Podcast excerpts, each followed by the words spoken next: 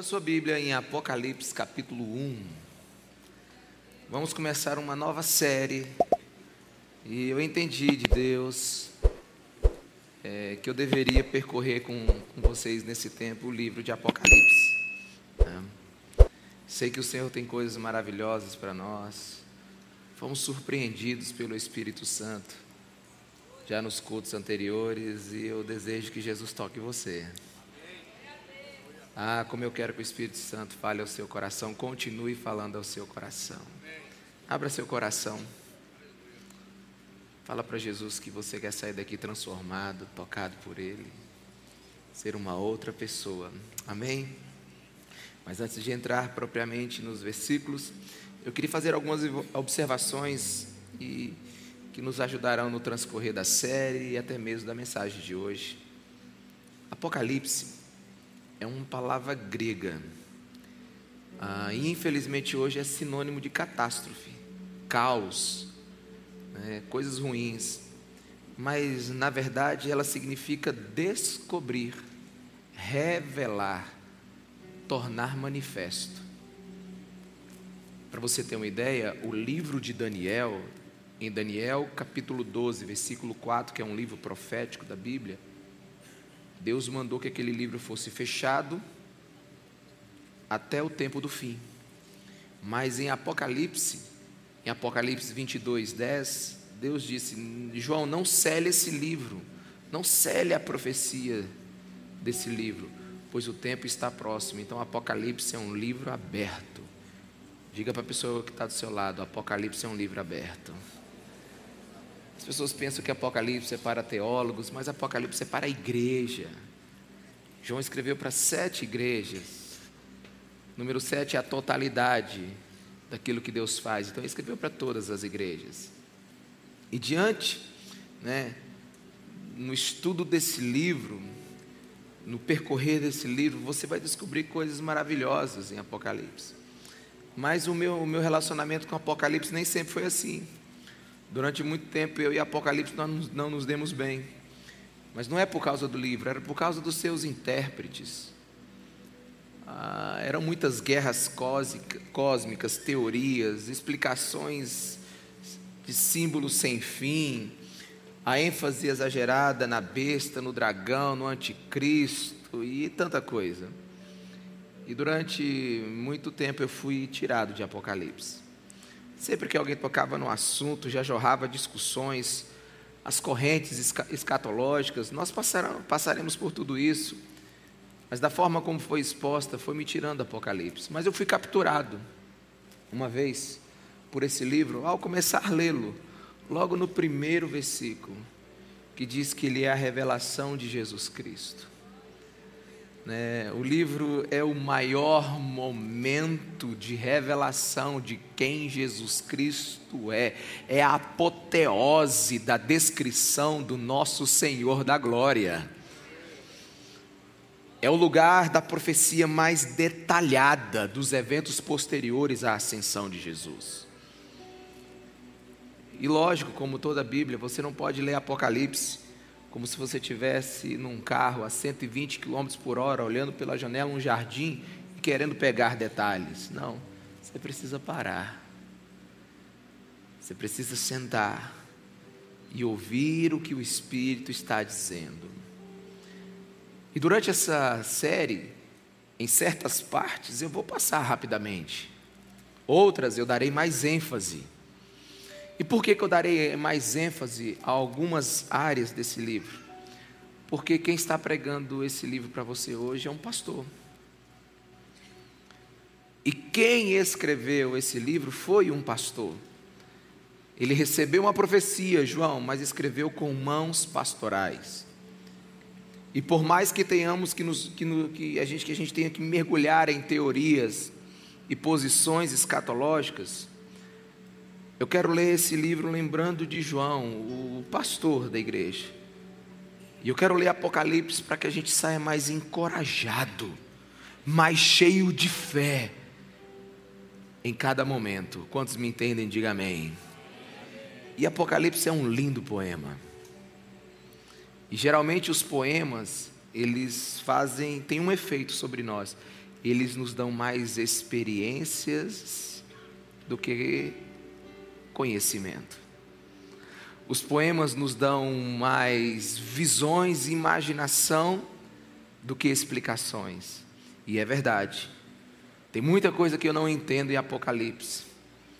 Mas o meu desejo é que você não fique preso a dragões, serpentes, trombetas e tantas outras coisas, mas que você consiga sair inspirado vendo o seu Senhor reinando sobre todas as coisas. E por isso eu leio Apocalipse capítulo 1 a partir do versículo 1. Me acompanhe. A versão que eu vou ler é a NVI, nova versão internacional. Revelação de Jesus Cristo que Deus lhe deu para mostrar aos seus servos o que em breve há de acontecer. Deus falou com Jesus. Jesus mandou o anjo e o anjo falou com João. Ele enviou o seu anjo para torná-la conhecida a seu servo João, que dá testemunho de tudo o que viu, isto é, a palavra de Deus e o testemunho de Jesus Cristo. Feliz é aquele que lê as palavras desta profecia, e felizes aqueles que ouvem e guardam o que nela está escrito, porque o tempo está próximo. João, às sete igrejas da província da Ásia, a vocês, graça e paz da parte daquele que é, que era e que há de vir, dos sete espíritos que estão diante do seu trono e de Jesus Cristo que é a testemunha fiel, o primogênito dentre os mortos e o soberano dos reis da terra. Ele nos ama e nos libertou dos nossos pecados por meio do seu sangue e nos constituiu reino e sacerdotes para servir a seu Deus e Pai. A ele seja glória e poder para todos sempre. Amém. Versículo 7. Eis que ele vem com as nuvens. E todo olho verá até mesmo aqueles que o transpassaram, em todos os povos da terra se lamentarão por causa dele. Assim será. Amém. Eu sou o Alfa e o Ômega, diz o Senhor Deus. O que é, o que era e o que há de vir. O Todo-Poderoso. Eu, João, irmão e companheiro de vocês no sofrimento, no reino e na perseverança de Jesus, estava na ilha de Pátimos por causa da palavra de Deus e do testemunho de Jesus. No dia do Senhor, achei-me no espírito e ouvi por trás de mim uma voz forte, como trombeta, e dizia: Escreva num livro o que você vê e envie a estas sete igrejas: Éfeso, Esmirna, Pérgamo, Tiatira, Sardes, Filadélfia e Laodiceia. Voltei-me para ver quem falava comigo. Voltando-me, vi sete candelabros de ouro, e entre os candelabros alguém, semelhante ao filho do homem com uma veste que chegava aos seus pés e um cinturão de ouro ao redor do seu peito. Sua cabeça e os seus cabelos eram brancos como a lã, tão brancos como a neve, e seus olhos eram como chama de fogo, seus pés eram como bronze numa fornalha ardente, e sua voz como o som de muitas águas. Tinha em sua mão direita sete estrelas, e da sua boca saiu uma espada afiada de dois gumes. Sua face era como o sol quando brilha em todo o seu fulgor. Quando vi, caí aos seus pés como morto. Então ele colocou sua mão direita sobre mim e disse: Não tenha medo, eu sou o primeiro e o último, sou aquele que vive. Estive morto, mas agora estou vivo para todo sempre e tenho as chaves da morte e do Hades. Aleluia! Aleluia. Você teve uma experiência de como Apocalipse era lido naquele tempo. João recebe a profecia, ele ouve, ele vê, ele escreve. E então Apocalipse era para ser lido em voz alta para aquelas pessoas, porque feliz foi o que ouviu, felizes foram o que ouviram depois de João ter ouvido. Então, quando nós olhamos para esse livro, nós precisamos hoje observar os segredos que serão revelados, porque Cristo Jesus quer preparar a sua igreja para o seu retorno, para a sua volta. O autor de Apocalipse, você já sabe, é João, o João dos Evangelhos, que escreveu as três cartas. Possivelmente escreveu ali em 95 depois de Cristo. E João é um homem extraordinário, um homem cheio do conhecimento de Deus. 90% do que João escreveu em seu evangelho era inédito. Diferente dos três sinótipos, Marcos, Lucas né, e Mateus. 90% do evangelho de João não estava escrito em lugar nenhum. João é um homem que conhecia Deus em detalhes, Jesus em detalhes. E se um homem, preste atenção, meus irmãos, se um homem sabe de Deus alguma coisa, é porque Deus lhe contou. E Deus contou muita coisa para João. Diferentemente do seu evangélico, que era quase inédito, João recebeu de Deus a profecia de Apocalipse, e Apocalipse não tem muita coisa nova. Na verdade, Deus não deu muita coisa para João em Apocalipse. Deus mostrou como tudo que já tinha sido dito se encaixa. Quantos estão me entendendo? Diga amém. Se você buscar conhecer o livro de Apocalipse, ele tem 404 versículos. Mas ele tem 518 referências de outros versículos da Bíblia. 404 versículos tem Apocalipse e 518 referências de outros versículos. Ou seja, João tem seus prediletos. Ele citou Daniel, Ezequiel, é, Sof, Zofon, é, Sofonias, Zacarias, um, Êxodo, ele citou Isaías, mas é possível e provavelmente aconteceu que não tem um livro do Antigo Testamento que não, esteja, que não tem uma referência em Apocalipse. Então, ler Apocalipse é você entender toda a história contada desde Gênesis. Quantos me entendem? Diga amém. Agora, muitas pessoas têm dificuldade de ler o livro de Apocalipse porque precisa ter conhecimento dos outros 65 livros da Bíblia. Mas isso não vai impedir da gente caminhar. Mas com todo respeito as, e todas as devidas proporções, ler Apocalipse sem conhecer os outros 65 livros somente alguns entenderão, seria como você começar a ver o filme Guerra Infinita, Os Vingadores. Quando já chegasse nas duas horas e 16 minutos e 9 segundos, onde o Capitão América levanta o seu escudo todo quebrado e o exército de Thanos chega. Alguém está entendendo? Esse é o problema de não ter assistido os 22 filmes antes e as duas séries. E aí, de repente, você ouve assim: Capitão, você está aí, capitão? À direita é o Sam.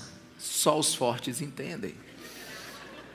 Mas a verdade é, não adianta você chegar no final do filme da Guerra Infinita e querer entender se você não assistiu os 22 filmes e as duas séries antes. Por quê? Porque aquele momento é a conclusão de uma história. Então eu quero correr o risco de dizer aqui que Apocalipse não tem muita novas informações, mas ele tem uma enorme convergência do que já te foi dito nos outros textos bíblicos. Apocalipse ele não é como as epístolas e os evangelhos que trazem detalhes e explicações claras. Mas é um livro que você vai ver que vai nos dar paixão, fé, esperança Apocalipse não tem falta de acontecimento. Apocalipse tem uma concentração absurda de acontecimentos em poucas páginas. E Jesus já sabia disso. Jesus já sabia que a gente teria um canon fechado.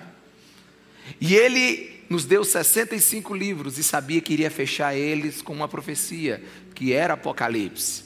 Então, sabe, ele deu a João em Apocalipse um enredo acelerado. E João escreveu de tal forma, meus irmãos, desculpa, que Jesus Cristo foi glorificado como nunca e apresentado como em nenhum lugar já dito na Bíblia. E o meu desejo, assim como João foi transladado, ou seja, foi removido para o céu sem morrer, que o Apocalipse nos translade para os acontecimentos narrados aqui e nós tenhamos uma experiência lendo estudando e meditando nesse livro. Quantos desejam isso? Diga amém. Apocalipse é o livro das últimas coisas, mas principalmente é o livro que quer me ensinar a viver hoje, enquanto essas últimas coisas não vêm.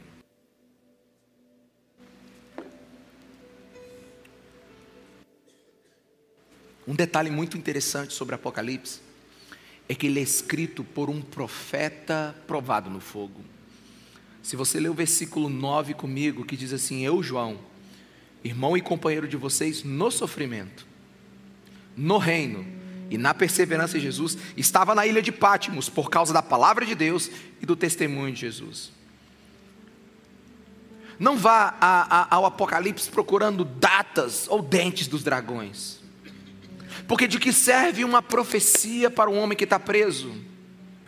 Do que serve uma profecia para um pastor que está longe das suas ovelhas, senão para encorajar, para exortar e para trazer direção. Apocalipse é fonte de esperança para crentes desanimados. Quantos estão aqui? Diga amém. Sabe, porque é muito interessante você ler a Bíblia. A Bíblia começa bem em Gênesis 1 e termina de forma excelente em Apocalipse 22. São dois polos perfeitos onde Deus criou e onde Deus cumpriu tudo, mas a gente está num hiato, a gente está bem no meio da guerra. A gente sabe que o começo foi bom e a gente tem certeza que o final ainda será melhor, mas nós precisamos de fé e de perseverança para caminhar no meio dessa história. E toda verdadeira teologia, pelo menos a que vale a pena ser estudada, é aquela dada a fogo cerrado. João, ele, ele, ele escreveu o seu evangelho com os pés sujos atrás de Jesus durante o ministério dele, e ele recebe Apocalipse preso numa ilha de Pátimos. Meus irmãos, a melhor teologia é aquela que nasce no campo da vida real. Alguns de vocês são enormes teólogos públicos. Alguns de vocês sabem o que é vencer a morte, a tristeza, a falta, o desespero vocês tiveram experiências gloriosas com Jesus em momentos de dores, então vocês sabem o que é viver a vida. E os maiores teólogos que nós tivemos na Bíblia e fora da Bíblia foram homens que receberam de Deus no meio das circunstâncias terríveis. Nós temos Atanásio perseguido três vezes por três imperadores e exilado cinco vezes. Nós temos Agostinho que pregou o evangelho no caos romano, Paulo no meio da prisão, como nós estudamos a epístola de Filipenses. Dietrich Bonhoeffer que foi é, fugitivo, prisioneiro e morto durante a Alemanha nazista. Teologia que vale a pena ser estudada é aquela que é boa para a vida real. Quantos estão me entendendo? Diga amém. E João está exilado por causa de, de Tito Flávio, Flávio Domiciano, um imperador terrível. Ele está numa prisão, uma colônia penal de Roma, mas de repente ele tem uma visão. Ei, vem comigo. 60 anos do Pentecoste já tinha passado. Não tem mais nenhum apóstolo vivo. João está longe das suas igrejas. Ele está preso numa ilha distante. Ele pensa que aos últimos dias ele já está velho, mas de repente ele tem uma visão que muda a sua vida. De repente ele tem uma visão que lhe dá força para caminhar. Apocalipse é um livro de fé em tempos de crises. A visão que Deus deu para João de coisas invisíveis que ainda não aconteceram, lhe deu força para vencer as coisas visíveis que ele estava vivendo naquele tempo, que era sofrimento, que era a igreja sendo perseguida. Ou seja, João, ele começa a estar numa realidade invisível que dá forças para ele viver uma realidade visível. Quantos estão aqui? Diga amém. Ele substituiu a dor da realidade, não porque mudou, não porque alterou, mas ele percebeu que existia um Deus que tinha a palavra final. Que o fim da igreja não era aquele. Apocalipse é um livro de fé. E agora, com essa introdução, vamos começar a pregar. Capítulo 1: Revelação de Jesus Cristo. Que Deus lhe deu para mostrar aos seus servos o que em breve há de acontecer. Não existe conhecimento de Deus que não venha por meio de revelação. A palavra de Deus é revelação e nunca fruto de conclusão, pesquisa, dedução, intuição, não. Se Deus não lhe der, você nunca terá. Ela não é um processo investigativo, de esforço próprio, não você precisa receber de Deus. E Apocalipse é a revelação, mas não a revelação de acontecimentos, é a revelação de Jesus Cristo de Nazaré. É a profecia, sabe, sobre quem ele é e o que ele definitivamente irá fazer. A profecia jamais se cumprirá sem a pessoa de Jesus. Sabe, Jesus está no centro de Apocalipse.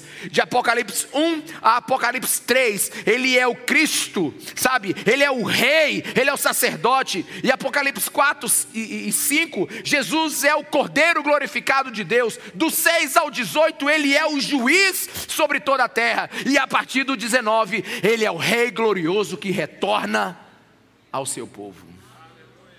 É tudo sobre ele. É tudo sobre ele. E o interessante é que você precisa aprender a experimentar de Apocalipse. Apocalipse, do jeito que ele começa, ele termina. E ele começa dizendo assim, versículo 3: Feliz aquele que lê as palavras dessa profecia, e felizes aqueles que ouvem e guardam o que nela está escrito. E Apocalipse termina em 22:8 dizendo: Eu sou João, aquele que ouviu e viu estas coisas, tendo ouvido e visto ou seja, começa com alguém ouvindo e vendo. Deixa eu te falar uma coisa. Quem não ouve, nunca verá. Quem não sabe ouvir a voz de Deus, nunca verá Deus. Nós vivemos uma vida tão corrida, buscando várias saídas, mas nós precisamos desacelerar nesse tempo e retornar à arte perdida, que é a arte de ouvir. Sabe, nós precisamos encontrar a nossa ilha de Pátimos para que Deus fale conosco. Deus precisa, como diz em Oséias 2, 14 e 16, nos levar para um lugar, para um deserto, para um lugar tranquilo e ali falar conosco. E Ele falando conosco, nós não vamos chamar Ele mais de Senhor, mas vamos chamar Ele de marido. Nós vamos ter intimidade com o nosso Deus. Quantos me entendem? Diga amém. Apocalipse é a declaração do Espírito Santo, que somente aqueles que tiverem a, ouvidos atentos verão o Senhor. E é interessante porque depois que você ouve, você quer saber quem falou. Apocalipse 1,12 João diz: Voltei-me para ver quem falava comigo. Voltando-me, vi. Ah, eu não sei nem, eu não tenho nem teologia para expressar o meu coração quando eu leio esse versículo. Você imaginou você ouvir o Senhor e ver o Senhor? Você já imaginou ter uma experiência com ela? Nós reduzimos a nossa vida cristã a boas mensagens, nós reduzimos a vida cristã a cantar uma música, uma boa canção, mas deixa eu te dizer: a vida cristã é ver e ouvir Jesus. A coisa mais bela que pode acontecer com uma pessoa é ter intimidade com Ele, é ser dirigida por Ele, é conhecê-lo. Não vá à Bíblia buscando informação, vá buscando Jesus Cristo de Nazaré. Olha, você não, Deus não te chamou para ter relacionamento com a Bíblia, Deus te chamou para ter relacionamento com Ele. Nós somos chamados para conhecer o Senhor. A Bíblia é a voz impressa de Deus. Mas quando a gente ouve a voz dele, a gente consegue vê-lo. E a Bíblia diz em Apocalipse 1,13 que feliz é aquele que guarda a palavra que ouviu. Ah, meus irmãos, guardar aqui não é colocar dentro de uma gaveta, guardar aqui não é botar dentro de um cofre, guardar aqui, a expressão é deixar perto. Enquanto trabalho, a palavra de Deus está comigo. Enquanto me deito, a palavra de Deus está comigo. Enquanto durmo, a palavra de Deus está comigo. Apocalipse é a revelação, é literalmente descobrir, é literalmente destapar algo, sabe? É como uma grande, sabe, uma grande refeição que está sendo feita numa grande panela, mas ela está fechada. Mas aí começa a ferver lá dentro e o cheiro toma toda a casa, e então começa o burburinho, o que está sendo feito, o que vai acontecer, e todo mundo sente cheiro de que algo vai acontecer, que algo vai comer, mas ele não sabe o que é, até que alguém vai e tira a tampa, e todos então sabem e comem. Nós vivemos hoje nesse tempo, nós temos certeza que algo vai acontecer, nós sabemos que esses tempos não são normais, nós sabemos que não estamos vivendo dias normais, nós estamos nos últimos dias, então você precisa de Apocalipse para guiar você com sabedoria e não com intuição aí que eu acho.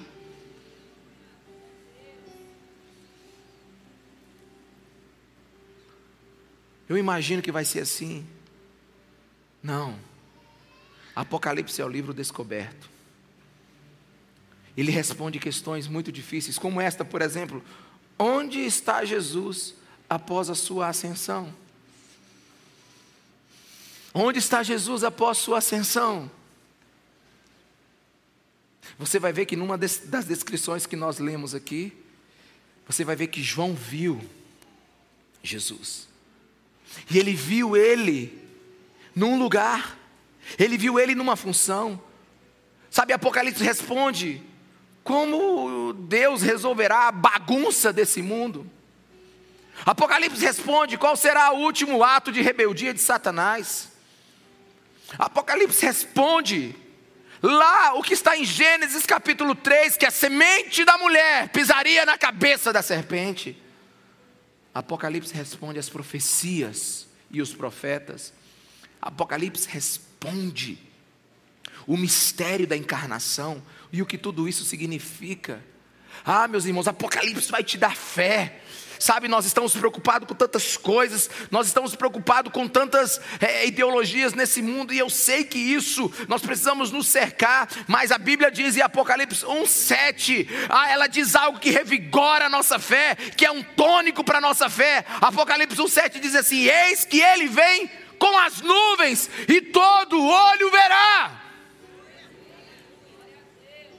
Sabe, aqui não é um texto onde a gente está na igreja, por exemplo, e a gente diz, Deus está aqui, e você diz, sim, eu creio pela fé. O Espírito Santo está aqui, e você diz, sim, eu creio pela fé. Mas Apocalipse 7 diz que Ele, como alguém enxerga as nuvens, um dia vai enxergar o nosso Senhor Jesus Cristo. É tônico para a fé. Sabe, os blasfemos serão calados, os rebeldes serão silenciados, todo o governo vai se dobrar diante do nosso Senhor.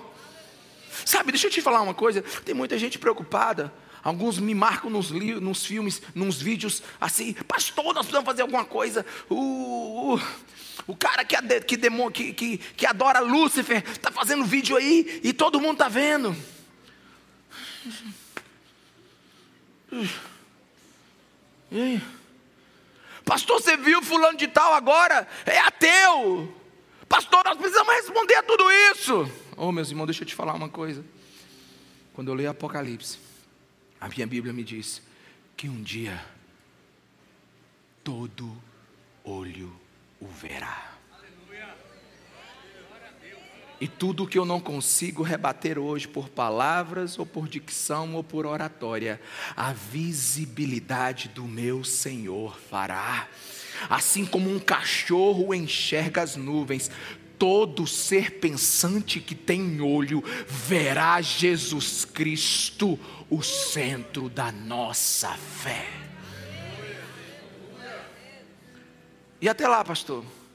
Até lá, Apocalipse me dá força. Para quê?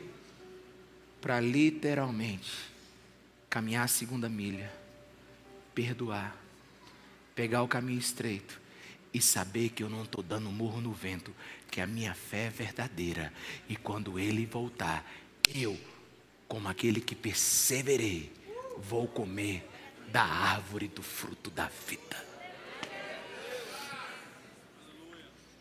Apocalipse é um livro de fé. A Bíblia diz que até os que mataram Jesus, literalmente, ou mataram no seu coração, os que transpassaram ele, se lamentarão por causa disso. Será mais ou menos assim. Um dia eles dirão assim: Meu Deus, eu não acredito que esses crentes fanáticos estavam certos. Eu não acredito que esse povo que vivia dando glória a Deus e aleluia, aquele povo que ficava de domingo a domingo orando, aquele povo que ficava lendo aquele livro da capa preta, eu não acredito que aquele povo estava certo. Apocalipse me diz que muitas pessoas dirão assim: como é que eu pude estar tão enganado e colocado a minha vida naquilo que só essa terra pode dar? Alguns ficarão perplexos, porque acham que a vida é só o que você pode fazer aqui: comer, beber e ganhar dinheiro. Acham que a vida, toda a sua vida, se limita a esses 70 anos. Esses 80 anos que você vive, Apocalipse me disse que é no fim que começa o início. Apocalipse me diz que quando a gente parece que não tem o próximo passo, é aí que a gente vai correr por toda a eternidade. Apocalipse é um livro de fé. Apocalipse me diz que não tem estágios de salvação. Eu não vou me reencarnar em algo melhor e depois melhor, melhor, melhor, até chegar a um estado, não. Apocalipse não me diz que tem purgatório, não. Apocalipse me diz que tem agora e quando Jesus Cristo voltar. E eu preciso estar preparado porque ele volta como um ladrão. Ele volta. Imagina se Jesus Cristo voltasse agora. Apocalipse me ensina a estar preparado. Por isso, em vez de você se desesperar, em vez da sua fé esmorecer, em vez de você se sentir pressionado pelas filosofias desse mundo, pelas ideologias desse mundo, eu quero que você mentalize o livro de Apocalipse. O nosso Senhor Jesus Cristo voltará em glória, ele calará todas as nações e governará com seu braço forte. E um dia uma nova Jerusalém vai ser a nossa casa. E até lá, pastor, até lá prega o Evangelho. Creia no Evangelho. Perdoe. Ame. O restante, deixa para o Cordeiro, que quando ele vier, ele arruma a casa. Aleluia. Aleluia. Aleluia. Por isso que Apocalipse não é um texto para o futuro. Apocalipse é uma fé para o presente. É uma esperança para agora. Não transforme Apocalipse numa previsão. Usufrua da revelação que Ele está nos dando hoje.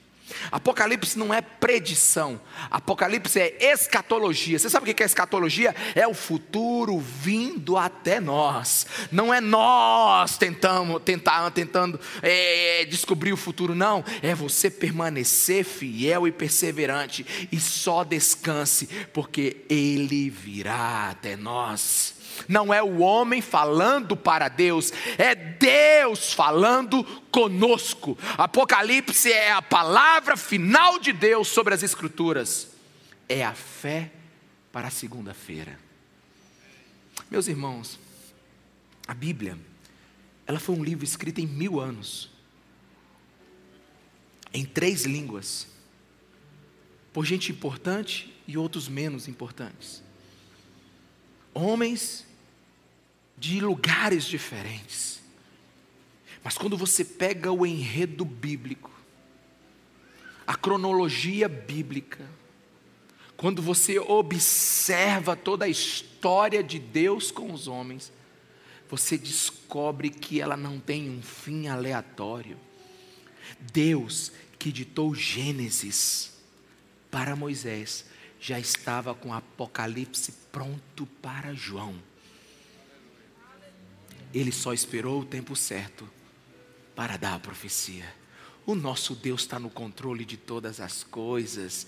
Não deixe as filosofias desse mundo abalar a tua fé. A nossa fé tem um fim glorioso, que é em Jesus Cristo de Nazaré. A Bíblia diz em Apocalipse 1:8 que ele é o alfa e ele é o ômega. E em Apocalipse 22:3 diz que ele é o primeiro e é o último. O que é isso? Alfa, primeira letra do alfabeto grego.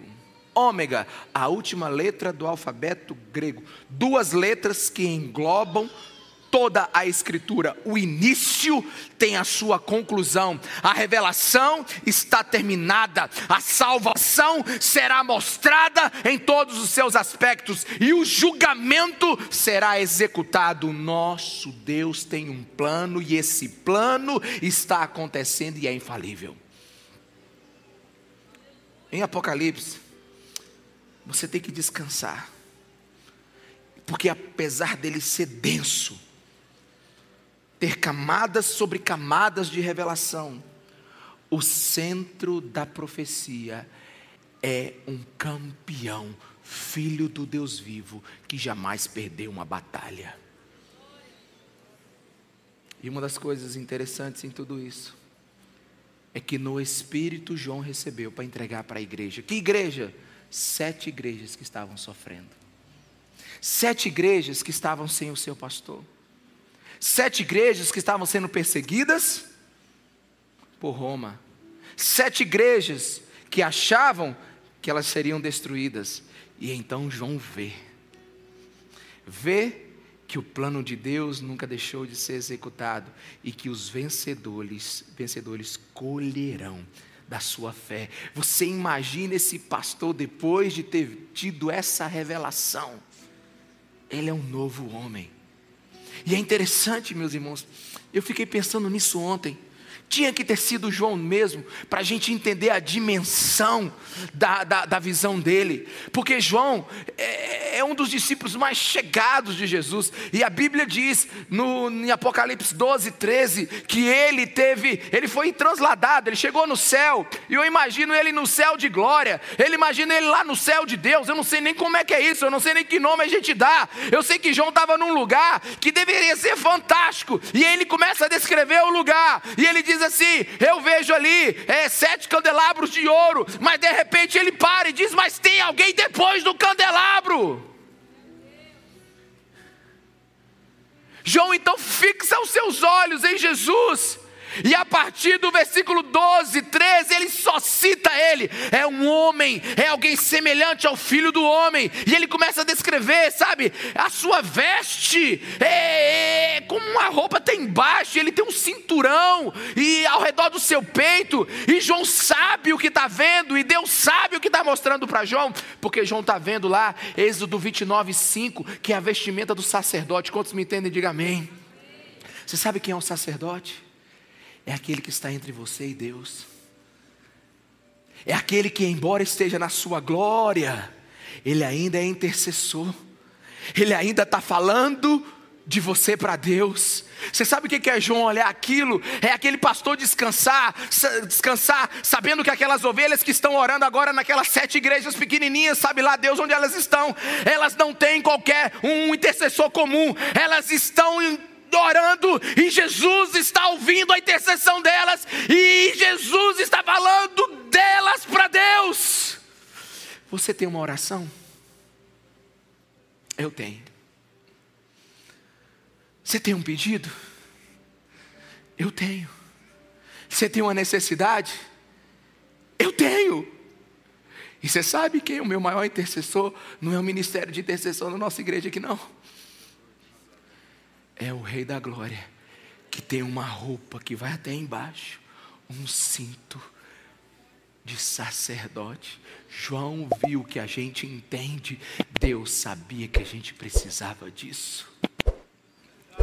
Eu tenho um intercessor, você também. Por isso, ore, ore sem cessar, porque o Rei da Glória está intercedendo ao seu favor agora nas regiões celestiais. Meu Deus. Podia parar por aqui e ir embora. Apresente as suas orações diante de Deus. No versículo 14, João, João diz assim: ele tem cabelos brancos, como a neve e a lã. Isso representa toda a sua divindade, eternidade, santidade. Ele é a plenitude de tudo que é virtude. E por causa dele, Isaías 1,18, nós também um dia, que, é, que tínhamos pecados como vermelhos como escarlate, seremos um dia igual a ele. E João começa a olhar e ele vê os olhos dele. E aqui me falta teologia, ele vê os olhos de Jesus como olhos que têm chamas de fogo. Quem é crente aqui? Quem é crente aqui? Quem é crente de verdade aqui? Você tem direito de ver os olhos de Jesus. Você tem direito a ter acesso aos olhos de fogo do seu Senhor, os olhos de toda a onipotência, de toda a onisciência, de todo o poder. Aquela chama que penetra a tua alma, aquela chama que mostra quem tu és, mas também revela quem Ele é aquela que mostra lá dentro, aquela que é onisciente, nós podemos ver. E João continua descrevendo, é, como a voz dele é como um som de muitas águas. Meu Deus. E eu não sei se você consegue saber isso, perceber isso, imaginar isso, mas a voz de alguém diz o quanto a mensagem é importante. Boa parte da mensagem é pelo tom da voz de alguém, e essa profecia veio como um som de muitas águas. Não é uma voz hesitante, não é uma voz entediante, não é uma voz frívola. Jesus, quando fala, está falado. Sabe, em Apocalipse, quando Jesus fala, ninguém fica tendo falatório ao lado dele. Diante dele, todos se calarão. Versículo 16 diz que na sua mão direita tem as sete estrelas, que eram, que a teologia diz, que o estudo diz que eram sete é é, é, é, é, mundos conhecidos naquele tempo, e o significado disso é que Jesus reina. Aquilo que está na mão direita é aquilo que está sobre o meu controle, sobre o meu governo, e Jesus reina sobre o universo. João continua descrevendo que da sua boca sai uma palavra afiada, que corta, e ela separa. Hebreus 4,12. Lembra que eu te falei que Apocalipse cita muitos, muitos trechos da Bíblia. É como Hebreus 4,12 que separa o ponto de alma e espírito serem divididos. O que você pensa e o que Deus pensa. Sabe o poder da palavra de Deus? E João termina dizendo assim: que é como o sol, a sua face é como o sol, não haverá um lugar que não seja iluminado pela face de Jesus quando ele voltar, não haverá trevas mais, tudo será dissolvido diante da sua luz. Meus irmãos, você consegue ver o que João está vendo?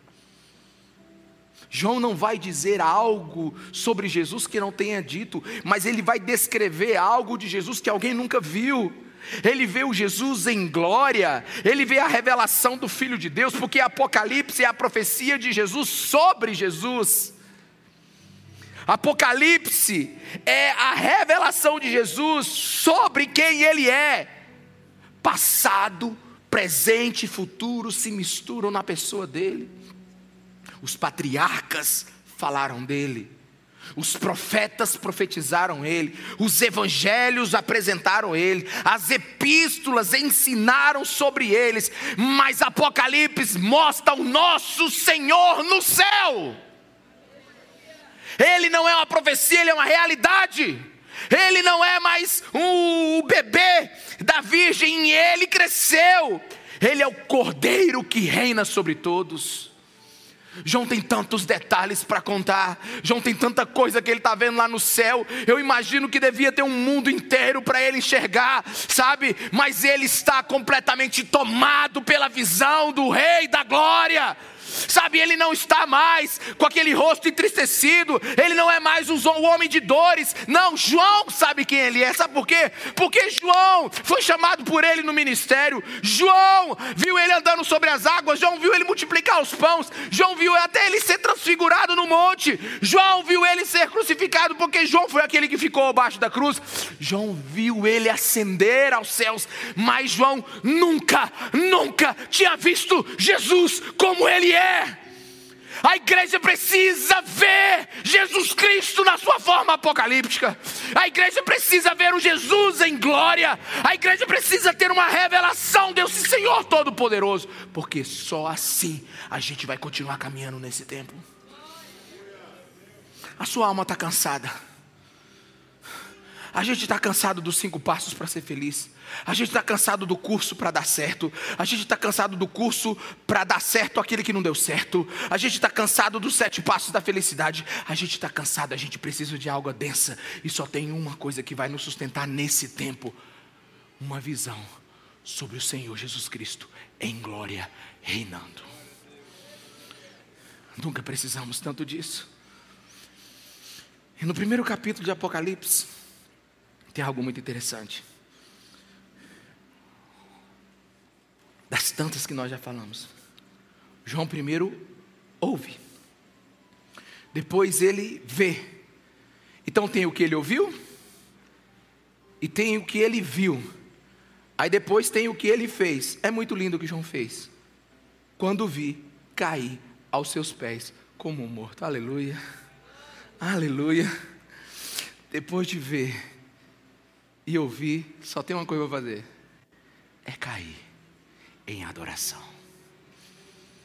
É cair como morto. É se colocar aos seus pés. Ah, a gente não entendeu esse negócio direito, não. E a Bíblia diz que ele colocou a sua mão direita sobre mim. Amém, meus irmãos? A mão direita é a mão do quê? A mão de domínio, a mão daquilo que pertence. Sabe, Jesus está dizendo assim, amigão, sou eu. Venha cá, você é meu. Você me pertence. Eu sou aquele que vive. Apocalipse 1,18. Estive morto, mas agora estou vivo para todo o sempre. E tem mais uma coisa, João. Está vendo esse molho de chaves aqui? Céus, terras e inferno. Eu governo. Meus irmãos, abasteça sua fé. Abasteça sua fé nesse tempo. Apocalipse veio para, sabe, ser a maior lenha do avivamento nos últimos dias. Porque pensa comigo, o velho João, ele está velho, ele está numa ilha, as igrejas estão sem seu pastor, já se passaram 60 anos do Pentecostes, Paulo já foi, Pedro já foi, Tiago já foi, Mateus já foi, todos aqueles que começaram com ele já foram, já morreram. Ele está sem ninguém lá. Ele está afastado por causa de um decreto romano. João está em pedaços mas de repente tudo muda. Não foi o governo que mudou, não foi a política de Roma que mudou, não foi um terremoto que virou a terra avesso, não. Foi João que viu. Foi João que experimentou uma mudança na sua alma. Foi João que teve uma revelação de que não importa como está aqui embaixo, lá no céu está tudo ok, só preparando para a ação final. Camão, tem alguém aqui? Você consegue ver a diferença entre o prisioneiro João e o incendiado profeta depois da visão? Você consegue ver? do exilado oprimido para o profeta vigoroso que tem uma mensagem agora para a sua igreja. Eu não sei quantos anos João viveu após esse dia, mas eu sei que aquele homem deve ter recuperado pelo menos metade da sua juventude. Quem olhava João depois daquela visão dizia quem é ele. Ele disse: Não importa, manda sete cartas. Como? Bota dentro de um, de um, de um, de um, de um navio escondido aí, mas leva para as igrejas. Mas João, só isso aqui leva, porque é o suficiente para o povo de Deus se manter de pé e ser vencedor até o dia que ele voltar. Pode mandar, porque o Senhor está sobre, ele está, ele está no controle de todas as coisas. Mande essa mensagem. Eu vi, eu vi, eu vi, eu vi. O mundo pode estar ao avesso, mas eu vi. O nosso vencedor está pronto. Ah, meus irmãos, isso muda a nossa fé. Dá vontade de ser crente hoje de novo. João entregou o Messias vivo novamente para aqueles povos. E é interessante, porque povo daquele tempo, eles, eles receberam Jesus, mas eles tiveram dificuldade com Jesus humano, porque eles ouviram o Jesus das profecias. Pensa bem, a primeira geração que recebeu Jesus, a primeira geração que ouviu Jesus, ela tinha qual referência? Só as profecias, Daniel, por exemplo, o Todo-Poderoso então eles, eles esperavam um Messias, tipo assim, soltando fogo, relâmpago, acabando com Roma. Aí vem, vem Jesus. Qual Jesus? Que senta com a prostituta, que senta com o pecador, que tem a palavra mansa, que sangrou. Então, o pessoal do primeiro, da primeira geração que teve Jesus, eles tiveram lidar com o Jesus homem, o homem de Nazaré. Só que eu acho que hoje a gente tem um outro problema. Não tem um cristão que não acesse e não acredite na informação que Jesus morreu na cruz. Não tem um cristão que não acredite que Jesus senta com os pecadores. Aliás, se ele não sentar com os pecadores, ele não é Jesus. E que ele é tão bom, é tão gente boa, que eu posso fazer qualquer coisa que Jesus me ama. Nós temos uma geração que tornou Jesus tão amoroso, tão misericordioso, que ele não é justo mais. Ele aceita qualquer coisa. Que ele é um ótimo psicólogo, médico e até coach. E que Jesus me entende, ele sabe, ou ele sabe, não dá para ficar com esse homem, com essa mulher. Eu vou procurar minha felicidade, ele me entende. Sabe, se o problema da primeira geração é que eles tiveram dificuldade de enxergar um Jesus, Deus, homem. A nossa geração está com dificuldade de enxergar um homem que é Deus. Porque Jesus está mandando muita gente mudar de vida e não muda. Jesus está dizendo para você: olha, larga isso, e você não larga. Ele manda você ser fiel, mas você continua fazendo as coisas do seu jeito. Ele manda você buscar primeiro o reino dele, mas você não, não, não. Eu gosto de Jesus lá no lugar dele. Hoje, diferentemente da primeira geração que viu Jesus, nós precisamos ter uma revelação que Jesus é Deus. E se você é cristão, o que Jesus diz não é pedido, é ordem.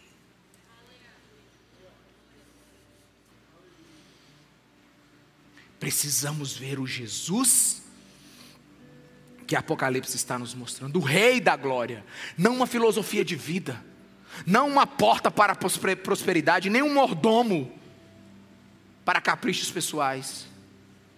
Ele tem uma boca, que da palavra, da boca dele sai uma palavra que nos rasga e que nos transforma. Nós precisamos do Jesus apocalíptico. E eu queria para terminar essa mensagem, falar do última coisa que, da última coisa que João viu e eu não citei, que está lá no versículo 15. Eu queria você de pé nessa hora, por favor. No versículo 15, presta atenção aqui. Aleluia. Quem está feliz, diga amém. No versículo 15 está escrito assim: João viu Jesus dizer assim: Seus pés eram como bronze numa fornalha ardente. Mais uma vez, João sabe o que estava vindo, vendo. E Jesus sabe o que estava mostrando. João sabia que Jesus estava se reportando a Daniel capítulo 2, do versículo 31 em diante. Um sonho que Nabucodonosor teve e que ele viu uma grande estátua. E essa estátua tinha hum, a cabeça de ouro, tinha a, a, o tronco de prata, tinha o, o, o quadril e o ventre de bronze, as pernas de ferro e os pés de uma mistura frágil entre barro e ferro. E então Daniel, interpretando aquela visão, falou assim: Olha, Nabucodonosor, o que você está vendo são os impérios e os reinos que virão. Hoje nós sabemos com detalhes. A cabeça de ouro era o império babilônico, Nabucodonosor. O tronco de prata é o império dos medos e dos persas, é, Dário e Ciro. A, a, a, o ventre, o quadril de bronze, era o império grego, Alexandre o Grande. As pernas de ferro era o império romano, os Césares. E os pés mistura, da mistura de barro e ferro são os dez impérios que nós contamos de lá até aqui. Então o que, que Daniel estava falando para Nabucodonosor? Apesar de ser bonito e brilhante, é frágil. E na visão tem uma pedra que quebra os pés e a estátua cai e arrebenta toda. Mas qual é a primeira coisa que João vê? Os pés de bronze na fornalha ardente, pés firmes Sabe, na visão de Daniel, Daniel está falando para Nabucodonosor: os teu, o teu reino passará, e qualquer reino depois de você terá o mesmo destino. Mas quando João vê ele sabe o que ele está vendo. Ele está vendo Jesus com os pés firmes. Ele está vendo um reino que jamais será abalado. E o mais interessante é que João está ouvindo da boca de Jesus. Nabucodonosor passou, Dário e Ciro passaram, Alexandre o Grande morreu, Herodes foi comido por vermes, César se foi, Mao Tse Tung caiu, Hitler se matou, mas o reino que você está enxergando aí, confia nele, porque ele jamais terá fim. Jamais. Tiranos passam, governos se levantam, mas o reino de Deus vai